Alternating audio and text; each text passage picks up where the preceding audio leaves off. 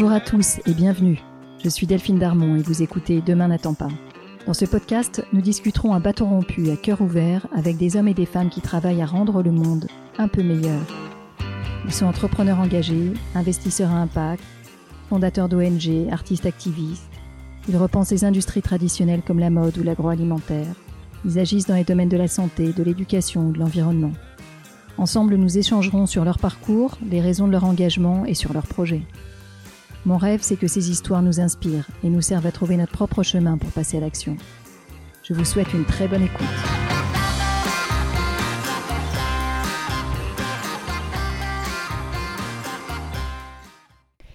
Mon invité cette semaine, Rada Atemganzer, est une héroïne. Je suis tellement heureuse de vous partager cet épisode qui, j'en suis sûre, vous bouleversera autant que moi. Gynécologue obstétricienne, Rada a exercé dans de nombreuses maternités parisiennes avant de devenir chef de service à la maternité de La Fontaine, à Saint-Denis. Alors même qu'elle exerce le même métier, elle est confrontée à un niveau de précarité et un niveau de violence inattendu. Dans sa patientèle, 14% des femmes sont excisées.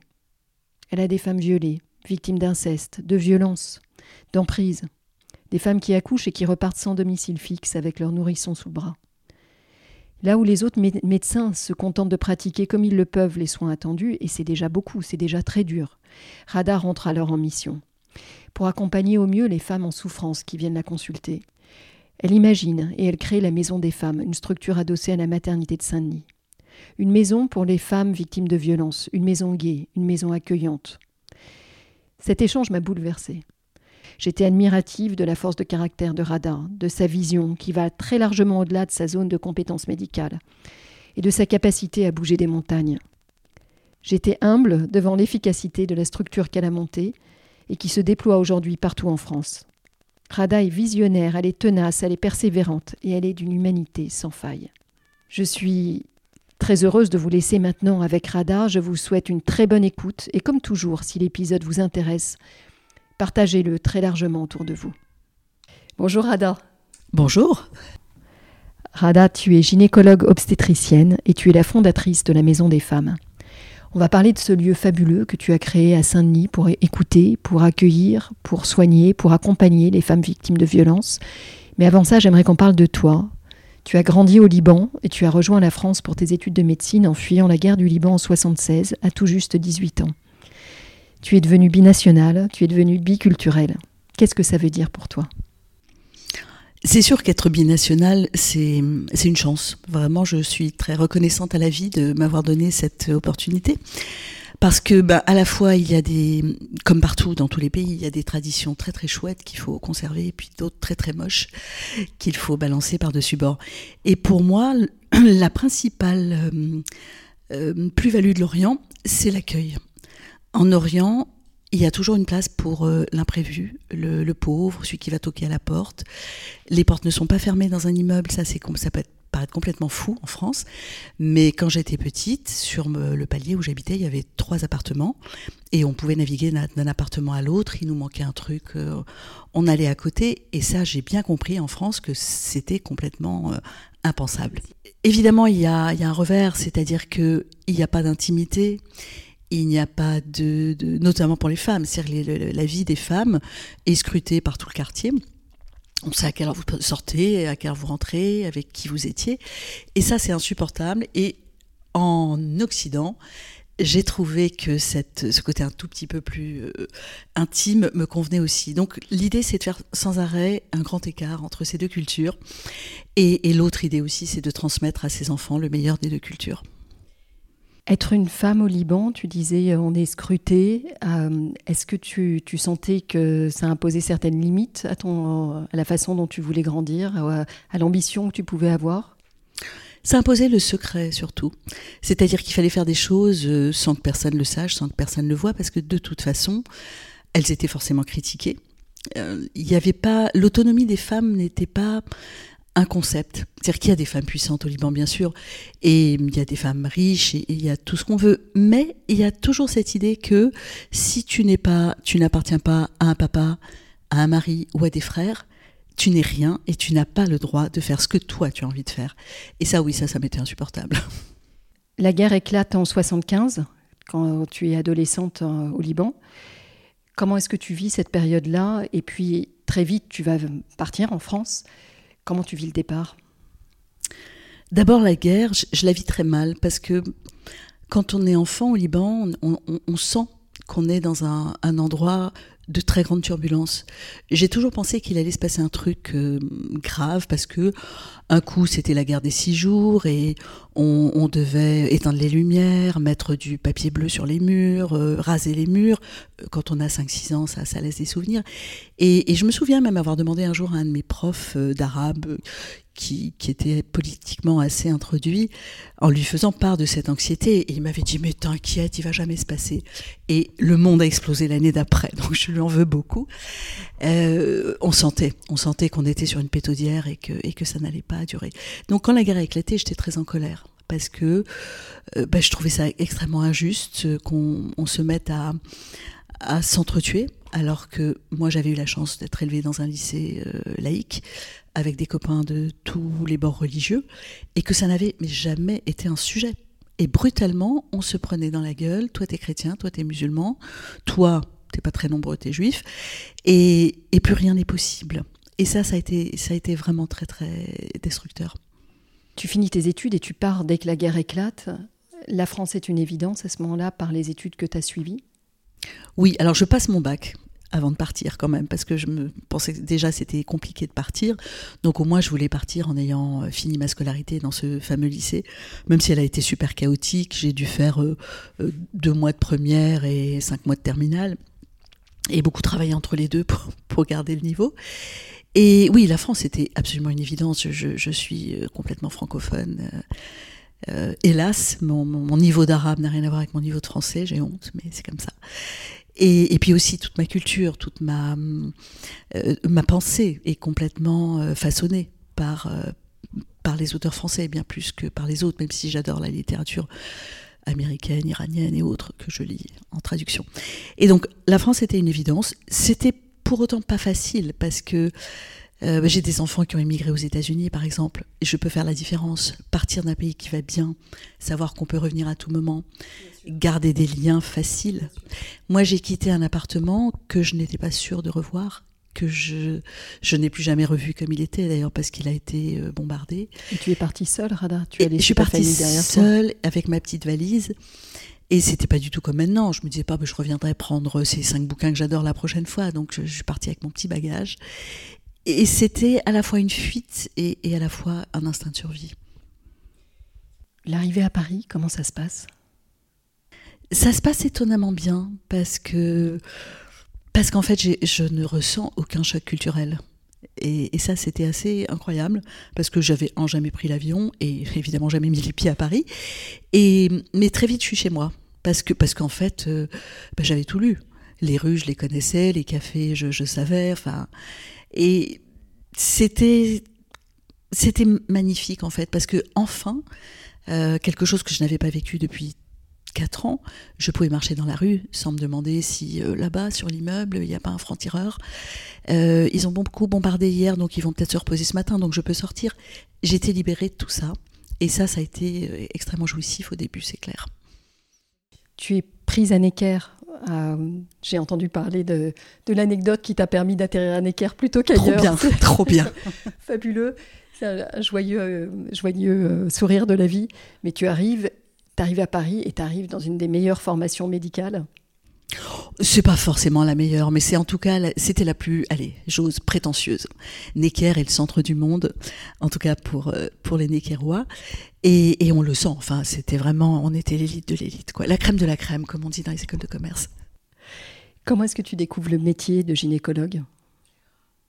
Par la grâce d'un stage, en fait, on a la chance quand on est étudiant en médecine de, se promener pas mal. On peut faire de la pédiatrie, euh, de la cardiologie. Moi, j'ai fait un stage de gynéco. Et, là aussi, c'était une évidence. C'était, c'était ça, c'était pas autre chose. Tu as un sacré instinct quand même. Hein. tu, te sens, tu, sais quand tu es à ta place. Oui, je crois que j'ai un, assez bon instinct et qui m'a beaucoup, beaucoup aidé dans, toute ma vie. Parce que même quand il s'agit de, construire une équipe, de recruter des gens, de, choisir un projet, euh, je m'écoute. Je n'ai pas trop de mal à, à me faire confiance. Je lisais un, bouquin sur euh, avoir confiance en soi, qui est, assez marrant, de Charles Pépin, je crois, et où on comprend effectivement que l'idée, c'est d'avoir confiance en soi et de faire confiance aux autres. Et clairement, je, choisis à qui je vais faire confiance. Euh, tu vas avoir une euh, très belle et très rapide carrière de gynécologue. Saint-Vincent-de-Paul, les Bleuets, où tu vas devenir chef de service à 32 ans seulement, au moment où tu construis ta famille en même temps. Les, Bleuets, puis Bégin, puis Saint-Denis, on l'a vu. Mais les Bleuets, j'ai le sentiment que ça a été un moment très important pour toi, tu m'arrêtes, très constructeur aussi dans, la façon dont tu as appréhendé le métier de médecin et de gynécologue. Bleuet, euh, qui est un, hôpital un peu particulier, euh, qui le premier a donné aux femmes la permission de se réapproprier leur accouchement, d'aller vers un accouchement sans douleur, de choisir, euh, et donc de ne pas seulement être un corps médical, mais d'être un acteur. comment est-ce que tu as, vécu cette expérience? Eh bien, de manière très étonnante, j'avais déjà été un peu préparée au, au Bleuet par ma carrière à Saint-Vincent-de-Paul. Ma vraie maison, c'est l'hôpital Saint-Vincent-de-Paul qui n'existe plus. Mais il y avait là-bas un chef de service qui était euh, d'une bienveillance qu'on ne retrouve plus et d'une humilité qu'on ne retrouve pas non plus chez les chefs de service. Et donc c'était un type hors norme. Et il était lui-même très à l'écoute des femmes. Et euh, c'était, il était d'une gentillesse exquise. Il était très très vieille France. Et jamais il n'avait ce côté euh, euh, patriarcal, imposant. Et c'est lui qui nous a élevés. On est une bonne vingtaine de ses filles qui, l'a formé et nous lui rendons régulièrement hommage. Et il nous a vraiment montré cette voie. Ce qui fait qu'arriver au Bleuet, qui était effectivement le temple de euh, la femme et l'actrice de son accouchement, la femme, etc., ça ne faisait que, que compléter en fait cette formation que j'avais reçue, qui était moins explicite, moins formalisée les Bleuets ont écrit beaucoup de choses, notamment Fernand Lamaze, qui, est le, cerveau des Bleuets, sur euh, pourquoi ça doit être comme ça, et comment il faut faire, et c'est quoi la préparation, et quelle est la place du médecin. Et euh, on en a marre des médecins qui accouchent les femmes, comme s'ils étaient le père de l'enfant, c'est les femmes elles-mêmes qui accouchent, et tout ça venait mettre des mots sur la manière dont j'avais été élevée par le fameux Jacques Chavigné de Saint-Vincent-de-Paul. Alors ces deux services vont te faire grandir, Rada, non seulement dans ta pratique médicale, mais aussi dans ton lien, dans ta relation, dans ta considération, euh, dans la considération que tu portes à tes patientes. Je vais aller vite sur la suite, Rada, pour en venir à la maternité que tu as tenue à Saint-Denis. Après les Bleuets, où tu as été chef de service, tu vas exercer à Bégin, hôpital militaire de Saint-Mandé, où il y a aussi une maternité. Et là, c'est un premier grand écart euh, dans la nature des maternités que tu rejoins, puisque tu passes d'un hôpital un peu hippie, si je peux dire, à un hôpital militaire. Et puis, un jour, tu es appelé pour devenir chef de service à Saint-Denis, à la maternité de La Fontaine. C'est une nouvelle aventure, mais c'est aussi un nouveau grand écart, avec des conditions de travail qui peuvent paraître, euh, en tout cas de l'extérieur, beaucoup plus difficiles que ce que tu avais connu avant. J'aimerais savoir, Rada, comment tu as réagi quand on t'a proposé ce poste? J'ai beaucoup hésité pour plein de raisons. La première, c'est que j'étais très bien à Bégin, c'est à côté de chez moi. C'est un très bel hôpital. Euh, et j'avais une qualité de, vie qui était excellente. J'avais mes trois enfants adolescents à l'époque et ça m'allait très très bien. Euh, j'ai hésité aussi, c'est parce que je peut-être je pressentais confusément que j'allais sauter dans une grande marmite euh, qui bouillonnait très très fort et que je savais pas si j'avais envie d'aller aussi, aussi loin dans l'engagement. Donc ça, ça, me retenait un peu. Et puis la dernière chose, c'est que j'avais comme tout le monde une image catastrophique de cette banlieue comme étant un coupe-gorge, un endroit où on se prend à nouveau des balles perdues. Ça, je pas très très envie. Et, donc pour toutes ces raisons, j'ai beaucoup hésité. Et puis euh, deux choses m'ont décidé. D'abord, mes enfants ont euh, leurs études universitaires, ont commencé à avoir plus besoin de moi. Euh, et puis je sentais qu'à Bégin, la maternité était à bout de souffle un peu et que les militaires n'allaient probablement pas la soutenir longtemps. Donc je me suis dit, bon, tant qu'à faire, j'ai encore, euh, je suis pas encore trop trop vieille, j'ai encore un peu d'énergie, pourquoi pas tester ce, nouveau challenge? Mais, mais je, je, sentais que ça serait un challenge, j'avais pas imaginé jusqu'à quel point. Et, et, je suis partie. Et euh, ce que j'ai vraiment apprécié en arrivant, parce que c'est quelque chose que, j'aime beaucoup faire, c'est qu'il y avait tout à faire. Alors il y avait tout à faire, ça veut dire quoi? Dans quel état t'as trouvé la maternité?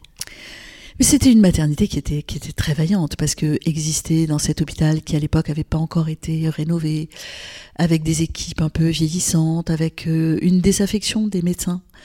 À l'époque, euh, il n'y avait pas beaucoup de médecins qui trouvaient sympa de passer le périphérique. La, vraie vie était à l'assistance publique, euh, à Paris Intramuros, dans les CHU. Et euh, il y avait beaucoup de médecins étrangers, donc heureusement, parce que ça permettait de, porter l'établissement. Mais du coup, il y avait moins de dimensions universitaires. donc il y avait une équipe à construire. Ensuite, il y avait aussi une philosophie, c'est-à-dire que quand on est l'hôpital des pauvres, c'est comme ça qu'on nous définissait un peu, eh ben c'est déjà bien ce qu'on fait.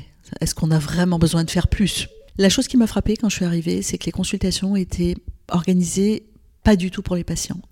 Je voyais des, femmes arriver à 9h, je repassais à 14h, elles étaient encore là.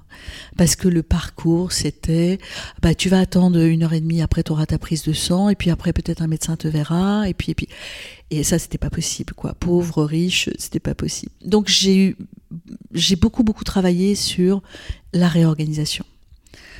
Quelle patientèle tu as découvert à l'hôpital de Saint-Denis? En quoi les femmes que tu soignais à Saint-Denis étaient-elles différentes?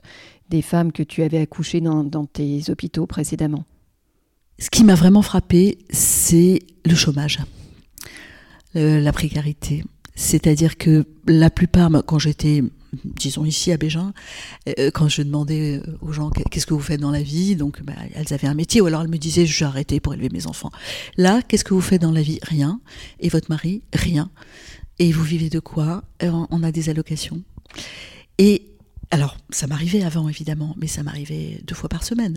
Là, ça m'arrivait douze fois par consultation. Ça, ça a été mon premier choc culturel. Et je me suis dit, waouh, mais comment c'est possible? Et c'est possible parce qu'effectivement, c'est une terre de migration, euh, c'est un des départements les plus pauvres de France, et, voilà la réalité à laquelle j'étais confrontée. Et en même temps, pour ces gens-là comme pour les autres, il fallait que la qualité des soins soit au rendez-vous. Comment, quelle, quelle, responsabilité tu prends en tant que médecin Tu vois, tu, tu vas, tu fais naître, tu mets au monde. Et ce qui va avec euh, la précarité que tu décris, c'est aussi, j'imagine, euh, parfois euh, pas de logement ou des logements précaires, parfois des, conditions de vie qui sont très compliquées, des besoins d'accompagnement peut-être qui dépassent assez largement le sujet des soins médicaux. Comment est-ce qu'on vit à ce moment-là, en tant que médecin, le fait d'arriver, de, mettre au monde, mais en même temps d'être à sa place et, et, de ne pas pouvoir poursuivre cet accompagnement bah, forcément, tu dois faire le deuil de, choses que tu, tu, sais que tu ne réussiras jamais à faire et que c'est pas la peine que tu t'épuises. Euh, héberger mes patientes qui, qui, dormaient dans la rue, j'ai vite compris que c'était pas, voilà, je n'y arriverais pas. Ça a été une tentation, Rada? Au début, oui, parce que j'avais pas l'habitude, moi, de voir autant de femmes euh, qui, parce qu'en en fait, elles sont souvent quand elles arrivent, par exemple en France, primo-arrivantes, elles sont un peu hébergées dans de la famille, euh, une famille très très très élargie, la copine de la copine. Et puis il se passe des trucs, par exemple, souvent elles sont hébergées mais, mais contre quelque chose. Alors soit c'est coucher avec le monsieur, soit c'est être l'esclave de madame. Et, puis l'arrivée d'un enfant fait qu'on les met dehors. Donc de toute façon, ces logements précaires euh, ne sont pas vraiment des logements. Et, donc je, n'avais jamais vu autant de gens ne, pas savoir où ils allaient dormir le lendemain. Mais effectivement, j'ai aussi très vite compris que je ne pourrais pas les héberger. Après, euh, l'idée c'était quand même de leur donner des repères, un accompagnement à la parentalité, euh, des groupes de parole un peu multiculturels, remettre en place les séances de préparation à l'accouchement pour euh, qu'elles aient quand même un lieu d'expression, un lieu de socialisation, un lieu de partage. On a mis en place aussi les groupes papa qui étaient un peu exotiques, autant au Bleuet, les groupes papas, c'était concept depuis très longtemps. Là, c'était très très nouveau. Les hommes n'avaient pas du tout l'habitude qu'on leur propose de se rencontrer pour parler de ce que c'était que être ou devenir père. Mais, mais toutes ces expériences ont été extrêmement euh, riches et, intenses. Tu as senti à ce moment-là les limites de ce que l'hôpital était en capacité d'offrir? Tu vois, de l'extension de, vos services, quelque part. Euh, euh, pour couvrir, euh, pour aider ces femmes Je le formulerai pas comme ça. L'hôpital fait énormément parce que malgré tout, par exemple l'hiver, la nuit, tu as 50 familles qui dorment dans le hall de l'hôpital. L'hôpital, c'est déjà largement au-delà effectivement de ses oui, mais complètement. Et, et il en crève aussi un peu. Et non, ce que simplement ce que ce que j'ai compris, c'était que moi j'avais envie d'aller plus loin et que si je voulais le faire, il fallait que j'invente une, autre façon de le faire. Parce que j'ai pas découvert la, la précarité, j'ai pas découvert la violence. Elle n'est pas euh, absolument inhérente euh, aux, départements les plus pauvres. Elle est simplement beaucoup plus fréquente et beaucoup plus massive. Et euh, autant quand on a dans le mois une patiente précaire, euh, une patiente euh, qui a une addiction telle que euh, on, frôle la psychiatrie, on va mettre beaucoup d'énergie à l'accompagner, mais quand on en a plein, c'est impossible. Et, c'est là où je me suis dit bon, peut-être qu'il faut faire autrement. Ça rentre peut-être pas dans les parcours habituels de l'hôpital, mais peut-être qu'on peut en inventer des parcours. Et, c'est comme ça que petit à petit, j'ai affiné ce, ce, projet de une autre consultation, on peut appeler ça comme ça? Alors progressivement vient l'idée de la Maison des Femmes, un projet auquel tu vas donner vie. Est-ce que tu peux nous présenter ce projet magnifique que tu as lancé en 2016 C'est un projet qui, euh, qui s'appuie juste sur des, besoins locaux et, des constats. Moi, je suis vraiment partie de mon quotidien. C'est-à-dire que euh, j'avais, comme dans toutes les maternités où j'ai exercé, un centre de planification familiale mais autant au Bleuet, par exemple, il, avait, il, était un des éléments phares de l'offre de soins, parce que les Bleuets ont toujours été extrêmement militants dans la cause de l'avortement. Autant là, c'était plutôt le parent pauvre et mal installé, pas, bien outillé. Donc ça, pour moi, c'était déjà une priorité. Ensuite, euh, la rencontre avec euh, le, taux impressionnant de femmes excisées dans ce département. 14%, c'est énorme qui donc crée un besoin, le besoin de, qu'est-ce qu'on peut faire pour ces femmes. Elles ont peut-être pas toutes besoin de quelque chose, mais une partie d'entre elles euh, a vraiment besoin d'une prise en charge. Et euh, partant de là, ben, j'ai étendu ma réflexion à toutes les autres violences parce que dans un planning familial, on rencontre déjà beaucoup de violences. Beaucoup de jeunes filles viennent parce que leur famille les maltraite, parce que si elles sont enceintes, c'est que un, on leur a rien expliqué, deux, on leur a interdit de prendre une contraception, et trois, il est même pas envisageable qu'elles aient des rapports sexuels. Donc comment aller annoncer à sa famille que non seulement j'ai des rapports sexuels, mais je suis enceinte. Et c'est une très grande violence pour ces gamines. Donc euh, ça, c'est quelque chose que je connaissais bien. Et puis des femmes qui viennent interrompre leur grossesse parce que monsieur est devenu violent depuis qu'il sait qu'elles sont enceintes. Donc pour moi il y avait une grande cohérence euh, dans toutes ces histoires et qu'un lieu commun euh, serait euh, adapté. Mais c'était un pari parce que je l'avais jamais testé, je connaissais pas de modèle comme ça. Donc j'ai rajouté aussi un parcours vraiment purement violence, violence conjugale, violence sexuelle. et, à partir de là, on touche tout. Violence économique, violence sociale, violence coutumière, tout y passe. Donc tu regroupes sous un même toit, euh, sur un terrain qui est adjacent à la maternité, une entité, un lieu, et c'est important que ce soit un lieu parce que c'est aussi dire aux femmes qu'elles ont un, endroit où se retrouver, chez être elles. écoutées et être accueillies. Ce lieu, tu l'appelles maison. Là aussi, c'est un symbole très fort où elles vont pouvoir venir parler euh, et, euh, et et retrouver l'ensemble des spécialités dont elles ont besoin. Est-ce que tu peux nous décrire un peu, parce que ces spécialités-là sont nombreuses, et là aussi je trouve que ça fait partie de la grande créativité avec laquelle euh, tu, as créé la, Maison des Femmes. Tu, tu es partie du médical, mais tu vas bien au-delà. Est-ce que tu peux nous décrire les spécialités qui sont présentes? Oui, il y a d'abord le socle quand même, c'est le soin. C'est-à-dire que notre originalité, c'est qu'on n'est pas le centre des droits de la famille, on n'est pas euh, l'association euh, de yoga thérapie pour euh, les femmes maltraitées, qui, font toutes des choses très très bien. Mais on, on part de la santé. C'est très important parce que ça rassure beaucoup les femmes de se dire, je, des professionnels de santé qui s'intéressent à ce que je vis, à ce que je ressens. Et ça, je pense que c'est ça qui fait notre force.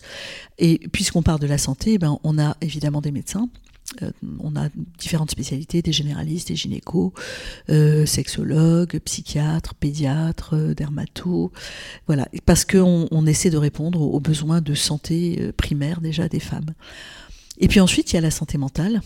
Donc là, on a une équipe de psychologues et de psychiatres qui viennent compléter cette offre. Et ensuite, il y a tous les autres besoins. Donc les besoins sociaux, très importants. D'abord parce qu'on a beaucoup de public vulnérable, de public sans papier, mais aussi même quand on a, même quand on gagne sa vie, même quand on, on ne sait pas, on ne connaît pas forcément ses droits, on ne sait pas comment il faudrait divorcer, quel accompagnement, comment ne pas se faire avoir, euh, comment récupérer euh, la cave, comment, euh, voilà, toutes ces questions-là, même quand on a fait des études supérieures, on n'y connaît rien parfois. Et donc, il faut des travailleurs sociaux. Et puis, eh bien, il faut aussi s'occuper du corps. Le corps a été malmené. Et donc, on, a, on s'est adjoint des kinés, des ostéopathes, des psychomotriciens. On a eu un moment une masseuse ayurvédique, une masseuse de shiatsu. Ça, c'est aussi en fonction des rencontres et des propositions qu'on fait. Et puis, on a rajouté tout ce qui est euh, euh, psychocorporel, estime de soi. Donc on a 12 ateliers, euh, yoga, jardinage, karaté. Et tu travailles beaucoup sur la reconstruction, sur l'accompagnement dans ton parcours. Très important, très important, parce qu'en fait chaque offre est une petite brique qui va dans le même sens que toutes les autres. Et, ce qui est important, c'est que le parcours pour une patiente soit cohérent en fonction de ce qu'elle peut accepter et de ce qu'elle aime faire. Et, c'est avec ça qu'on va euh, choisir en fait l'orientation qu'on lui propose. Euh, tu ne m'as pas parlé euh, des policiers qui peuvent être là également. J'ai compris que vous pouviez accompagner les dépôts de plainte, le cas échéant. Et le fait de pouvoir le faire au sein de la Maison des femmes peut être une source de confort pour les femmes qui en ont besoin, j'imagine. Oui, pour les policiers aussi. Pour les policiers aussi, certainement. Mais c'est vrai que quand on, s'intéresse aux violences, on voit tout de suite les, grands besoins, c'est-à-dire euh, la santé, bien sûr, la police, la justice, et puis après euh, euh, l'hébergement, l'éducation. Et donc pour couvrir ce, problème de la police qui est euh, les policiers ne sont pas gentils, ils sont pas formés à l'accueil des victimes, ils nous reçoivent comme des chiens, ils nous croient pas. Cette idée en fait d'aller vers les policiers, de leur proposer euh, un peu de formation en plus et puis de leur expliquer pourquoi pourquoi ce que nous disent nos patientes en fait, pourquoi on est venu les voir. Et ensuite de leur proposer de venir euh, exercer le même métier comme s'ils étaient au commissariat, mais à la maison des femmes. Et ça, ça a très très bien marché. Euh, et du coup, les femmes sont rassurées. Elles sont dans la maison où elles ont l'habitude de venir, donc c'est pas du tout terrorisant. Elles savent qu'un membre de l'équipe peut venir avec elles euh, au moment du dépôt de plainte. Et puis le policier, bah, il trouve ça assez sympa d'avoir son bureau euh, dans sa petite maison. Et puis on est on est allé plus loin encore, puisque début novembre, on a ouvert un quatrième parcours de soins qui est dédié aux femmes qui viennent de subir un viol en moyenne moins de 5 jours, parce que l'idée c'est euh, si elles n'ont pas envie d'aller au commissariat parce qu'elles ont peur et que l'alternative c'est je rentre chez moi, je me lave, je change d'habit, je fais tourner une machine, égal je détruis toutes les preuves, eh bien venir à la maison des femmes, être accueilli par un professionnel de la maison des femmes, en l'occurrence une infirmière, être euh, déjà un petit peu rassuré, réconforté, euh, et puis on appelle un médecin qui vient procéder à un examen, qui fait des photos éventuellement, qui fait des prélèvements dans le vagin, etc. Et qui euh, très clairement propose à la patiente soit de déposer plainte tout de suite, soit si elle ne s'en sent pas capable ou qu'elle n'en a pas envie, la possibilité de faire un certificat très détaillé qu'on conserve dans notre dossier informatisé avec les photos et de garder toutes les preuves qu'on a prélevées pendant trois ans dans un congélateur, le temps qu'elle change d'avis. Si elle veut déposer plainte, c'est pareil, on appelle un policier qui va venir. Donc on, essaye toujours, la patiente est au centre et les professionnels viennent à elle en fonction de ses besoins. Rada, on voit que vous intervenez sur des sujets quand très différents, tous rattachés à une forme de violence, mais très différents. Euh, si je te demande un, portrait type de ta patiente, tu vas me dire qu'il euh, n'y a, pas a pas de patiente qui te ressemble. Euh, est-ce que tu peux nous aider malgré tout à imaginer qui vient, qui pousse la porte? C'est très compliqué parce que ça peut euh, être euh, la gamine de 12 ans qui est enceinte et qui n'ose pas le dire à ses parents. Et qui ne nous dira peut-être pas d'entrée de jeu qu'elle est enceinte de son père, par exemple. Donc euh, ça peut être aussi compliqué que ça, c'est-à-dire dépister des histoires d'inceste à partir d'une grossesse. Parfois la gamine va dire oui je suis enceinte et point. Et si on ne l'interroge pas, ou alors elle va mentir parce que c'est trop compliqué, trop dur à dire. Donc ça, ça, peut être ça. Tout comme ça peut être la, dame de 75 ans qui a subi des violences conjugales toute sa vie et, et qui vient de se rendre compte qu'en fait elle pourrait en parler parce que c'est un vrai problème et que la société reconnaît que c'est un vrai problème. Alors que pendant 50 euh, ans de sa vie, elle a pensé que c'était ça être une femme et que c'était son destin, comme sa mère, comme sa grand-mère. Et au milieu, ben, on a les migrantes euh, euh, qui viennent d'arriver et qui veulent des certificats pour montrer qu'elles sont excisées dans l'espoir d'avoir un droit d'asile ou bien des femmes qui vivent en France, qui sont excisées et qui se disent tiens, je, n'ai pas de plaisir, je vais aller consulter.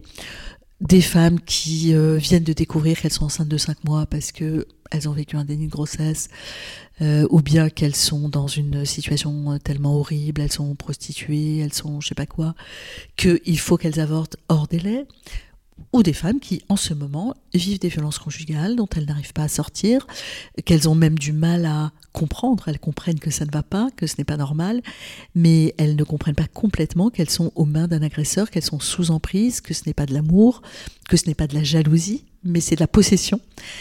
Et, toutes ces patientes-là viennent. Est-ce que tu peux nous raconter comment, comment, comment tu t'es retroussé les manches? Qu'est-ce qui a fait que tu es passé de ton métier de médecin chef de service, donc euh, médecin qui entoure, qui, encadre, qui manage, mais qui reste dans des fonctions euh, très médicales, au métier d'entrepreneur social, quelque part, d'entrepreneur d'abord, euh, où il a fallu concevoir jusqu'où aller, créer le projet, aller chercher des fonds. quel, chemin t'y a emmené et est-ce, De quoi tu te souviens? Qu'est-ce qui, a été le plus fort de, ces premiers, dans, ces premiers, dans, cette naissance, j'allais dire, de la Maison des Femmes? En fait, je suis partie de, ce que je sais faire, c'est-à-dire euh, organiser des soins, de ce que je sais et que j'aime faire. Donc, euh, j'avais déjà créé par exemple deux, unités de, procréation médicalement assistée, une au Bleuet, une à Saint-Denis. J'aime imaginer des choses, euh, simplifier des parcours, euh, faire travailler des gens ensemble qui ne sont a priori pas prévus pour travailler ensemble, comme un laboratoire privé, un hôpital public. Et donc pour moi, je faisais au début la même chose.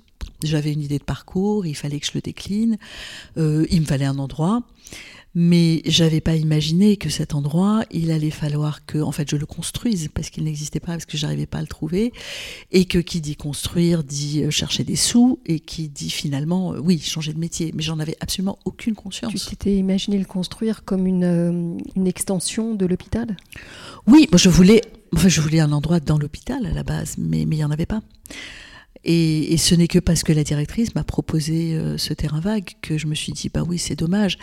Mais à partir de là, j'avais mis le doigt dans l'engrenage et, il était trop tard pour faire marche arrière. C'est-à-dire que euh, oui, ben merci, j'ai un terrain super, mais qu'est-ce que je fais maintenant de mon terrain quoi? J'étais comme une comme elle une t'a mis le pied à l'étrier quelque part parce qu'elle t'a en te proposant un, lieu, elle rendait la chose possible. Mais pour autant, elle ne, elle te sortait de l'hôpital, donc tu avais tout à créer. Eh ben, elle me sortait de mon métier de médecin de base, surtout. Je, voulais rester dans l'hôpital et je, veux toujours rester dans l'hôpital. Mais oui, à partir du moment où il n'y avait pas d'endroit et qu'il fallait construire un endroit, que l'hôpital n'avait pas d'argent, là, je devenais effectivement euh, une, autre, une autre personne. Il fallait que j'apprenne un autre métier. Les premiers financements, comment, comment ça s'est passé? J'ai envoyé 200 mails. J'ai eu que des réponses probablement faites par des robots, disant c'est merveilleux, mais on s'occupe pas de ça. Et, je, l'ai raconté plein de fois, mais ça reste euh, magique. J'ai j'ai eu la, chance de, tomber sur euh, Céline Bonner, qui est la secrétaire générale de la Fondation Kering. Et en fait, c'est pas par juste pas parce que je suis très têtue que je me suis dit bon, je vais, je vais faire autrement et que j'ai réussi à avoir cette euh, femme au téléphone. Et c'est évidemment quand vous avez quelqu'un au téléphone, c'est autre chose qu'un mail anonyme un peu vague. Elle a dû sentir que j'étais j'étais du genre très très très tenace peut-être qu'elle s'est dit bon allez, je vais aller la voir comme ça elle va me lâcher la grappe. Et, puis en fait on, a c'était une très belle rencontre pour nous deux. Et, ça m'a donné l'audace en fait d'aller plus loin. Parce que très vite elle m'a dit moi je moi je crois en votre projet. Moi je pense que ça a du sens vous tout ce que vous me racontez là je pense que c'est jouable. Et je vais demander à la fondation si on peut vous aider. Et elle est revenue en me disant la fondation met 50 000 euros sur la table. Donc c'était à la fois les montants qui sont importants, mais aussi un premier soutien institutionnel qui te permet d'aller en chercher d'autres. Oui, mais j'ai vite compris qu'en fait c'était une goutte d'eau. Alors c'est la somme était astronomique pour moi. Euh, et en même temps, mais c'est ça. Je me suis dit oui, mais ok, je fais quoi? Je construis une pièce. Et donc après, ça a été très très laborieux parce qu'à la fois elle m'a elle m'a donné un espoir fou en me disant ah bah oui ça peut marcher et, en même temps, j'ai bien vite euh, compris que c'était une entreprise de très très longue haleine. Combien de temps il t'a fallu pour euh, rassembler Trois ans pour rassembler les montants. Oui, c'est important de le dire, parce qu'on ne se rend pas compte euh, de, de, ce marathon dans lequel on peut s'épuiser pour aller chercher les, ces montants. j'ai vu un budget d'ouverture d'un million, c'est ça, Radin Construction construction de la, c'est encore deux choses parce que c'est là où on commence à découvrir euh, un monde qu'on ne soupçonne pas parce que les gens vous expliquent oui mais alors euh, moi je veux bien faire de l'investissement mais pas du fonctionnement. Euh, moi au début il me fallait un décodeur français français parce que après j'ai compris je veux bien t'aider à construire parce que là je donne une fois. Ne me demande pas de te donner chaque année le budget de trois médecins Aujourd'hui, c'est une cinquantaine de salariés, la Maison des Femmes, autant de bénévoles, donc une, c'est à peu près ça. équipe importante. Hein. Euh, les recherches de budget sont toujours un, du budget de fonctionnement, pardon, sont, sont toujours un poids. Euh, ou est-ce qu'aujourd'hui, après quelques années de fonctionnement, une vraie notoriété, euh, une preuve d'utilité, est-ce que tu as, des budgets qui tournent et, et tu peux t'occuper de faire fonctionner la structure et moins de lever? Disons que c'est plus non, il faut toujours trouver de l'argent parce que ce que donne l'État est notoirement insuffisant. Donc on fonctionne beaucoup avec euh, le mécénat, la générosité des individus, le, soutien d'entreprises privées et, ça, ça compte énormément pour nous parce que c'est vraiment euh, indispensable. Ce que je peux dire par contre, c'est que l'argent appelle l'argent et que quand vous allez voir une entreprise en disant voilà, j'ai fait la maison des femmes, euh, on vous regarde autrement. Bravo Radin, bravo d'avoir créé et fait grandir ce lieu si nécessaire. Aujourd'hui, vous en êtes à un stade de déploiement et on peut s'en réjouir. Vous avez fait des petits un peu partout en France. On compte 14 maisons des femmes dans l'Hexagone ouvertes à plein temps, pensées avec ce regroupement de services holistiques qui permettent ben, d'avoir une approche complète de la violence pour les femmes. Alors tu travailles avec ce réseau, euh, vous collaborez tous ensemble, vous faites remonter euh, de la data et tous ensemble, ben, on sera plus fort pour, euh, pour accompagner les femmes qui sont victimes de, de violences. Mais tu t'arrêtes pas là, puisque si j'ai bien compris, en plus du déploiement existant et puis à venir, hein, parce que tu comptes sur une cinquantaine de maisons des femmes dans l'Hexagone à court terme. En plus de ce déploiement, tu travailles la prévention en faisant de l'éducation sexuelle auprès de nos adolescents. Alors on le sait tous, nos adolescents, ils, grandissent dans un environnement qui est quand même très particulier, euh, empreint d'une présence des réseaux sociaux permanente et avec un accès quasiment libre à la pornographie. On peut comprendre ce que ça veut dire pour eux en termes de, d'harcèlement potentiel et puis de vision euh, euh, potentiellement violente de la sexualité. est-ce que tu peux nous raconter ce que vous faites en termes de prévention auprès des ados pour qu'ils euh, prennent la pleine mesure de ce que peut être une sexualité entre guillemets normale et de ce qui commence à être déviant et violent et que qu'on prévienne avant de guérir dans les maisons des femmes. Nous, ce qu'on fait, puisque là, je, je, ne travaille plus dans une maternité, on va dans les lycées, les collèges, et on parle aux jeunes d'éducation à la vie affective et sexuelle, mais au sens très très large. C'est-à-dire qu'on leur parle aussi des sentiments, des émotions, des stéréotypes sexistes, des violences, des violences dans la famille, de l'inceste, de manière à si ce sont des choses qu'ils vivent ou qui, sont, qui font partie de leur environnement, ils se sentent autorisés à en parler et aussi pour les amener à se poser des questions. On a des débats enflammés sur euh, le droit des filles, le droit des garçons, euh, l'avortement, c'est bien, c'est mal. Quand est-ce que la violence commence? Voilà, c'est quoi la violence? Parce qu'il y a encore des gamins qui disent euh, Mais moi, c'est normal que mon père il me tape quand je fais des conneries, parce que s'il me tapait pas, je serais un délinquant. Et, tout ça, ce sont des, des, des concepts et des stéréotypes très très forts dont on va avoir beaucoup de mal à à, se débarrasser, mais il le faut. Donc nous, notre modeste contribution, c'est d'aller à la rencontre des adolescents, c'est de les inviter chez nous aussi pour qu'ils découvrent une structure qui leur est en partie dédiée, puisqu'un centre de planification c'est aussi fait pour les ados. Et c'est de leur parler de toutes ces choses-là, notamment du harcèlement scolaire, parce que ça c'est une, une plaie terrible.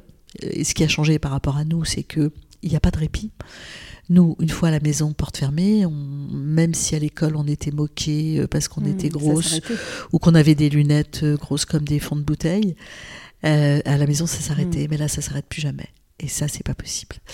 Et puis de leur parler aussi du porno, de, l'idéologie que, véhicule ce porno, mmh. de son accessibilité hyper dangereuse. De la différence avec la vraie vie. Voilà. Et, surtout du, du, mauvais modèle parce que le modèle du porno, c'est le modèle patriarcal. Les femmes aiment avoir mal, les femmes aiment dire non parce qu'elles ont honte de dire oui, mais en fait, elles rêvent de ce que tu vas leur faire. C'est l'antichambre de la violence. Mais surtout, vas-y mon gars, c'est permis de violer. Et, et ça, ils n'en sont pas vraiment conscients. Rada, merci euh, pour, euh, pour ce témoignage. Merci d'avoir raconté tout le chemin qui t'a amené. On voit bien comment euh, ton enfance et ensuite chacune des briques professionnelles t'ont amené à créer les maisons des femmes. quelques questions finales pour clôturer l'entretien. Tu, vis dans.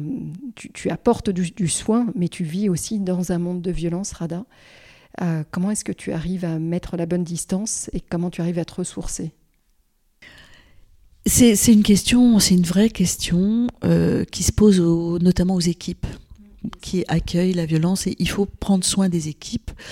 Il faut leur offrir un cadre de vie euh, le plus agréable possible. Il faut leur offrir la possibilité de, de, faire des, analyses de pratique. et nous, on fait aussi des séminaires de team building vachement sympa.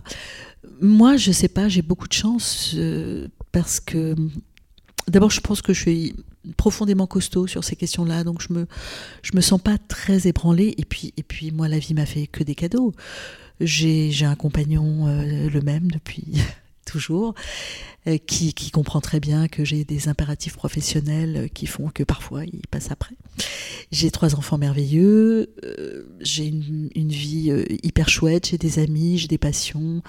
Et tout ça, effectivement, me, me, réconforte. Rada, je sais que tu l'as rapidement évoqué quand tu parlais de ton enfance, tu as aussi un amour profond pour la lecture et la, littérature, notamment française. Est-ce que tu as envie de partager avec nous aujourd'hui un livre ou deux euh, qui soit ont été fondateurs, soit peut-être tu as lu récemment et ça a été des coups de cœur? Non, je peux pas, il y en a tellement. Écoute, des livres, des livres de mon adolescence, euh, je sais pas, Bonjour Tristesse par exemple. Ah, je l'ai relu il n'y a pas longtemps. Et je me, je me suis dit hier qu'il fallait que je le relise. Euh, j'ai commencé l'entretien en te, en te, disant que mes invités sont toujours des personnes passionnées, passionnantes et engagées, inspirantes. À qui est-ce que tu aimerais passer le micro? Hmm, À qui est-ce que j'aimerais passer le micro? Écoute, euh, je passerai volontiers le micro à Cathy Bontinck, maire adjointe de la ville de Saint-Denis. Super intéressant. Oui, qui est une femme qui a un parcours euh, très particulier, puisqu'elle a commencé par faire des études de sciences politiques, a travaillé dans des ministères, pour ensuite euh, envoyer tout promener et devenir prof des écoles, et puis maire de Saint-Denis. Super, très beau parcours. Et qui est la première bénévole de la Maison des Femmes. Super inspirant. Merci beaucoup Rada, merci pour cet échange riche, passionné et passionnant. Merci mille fois.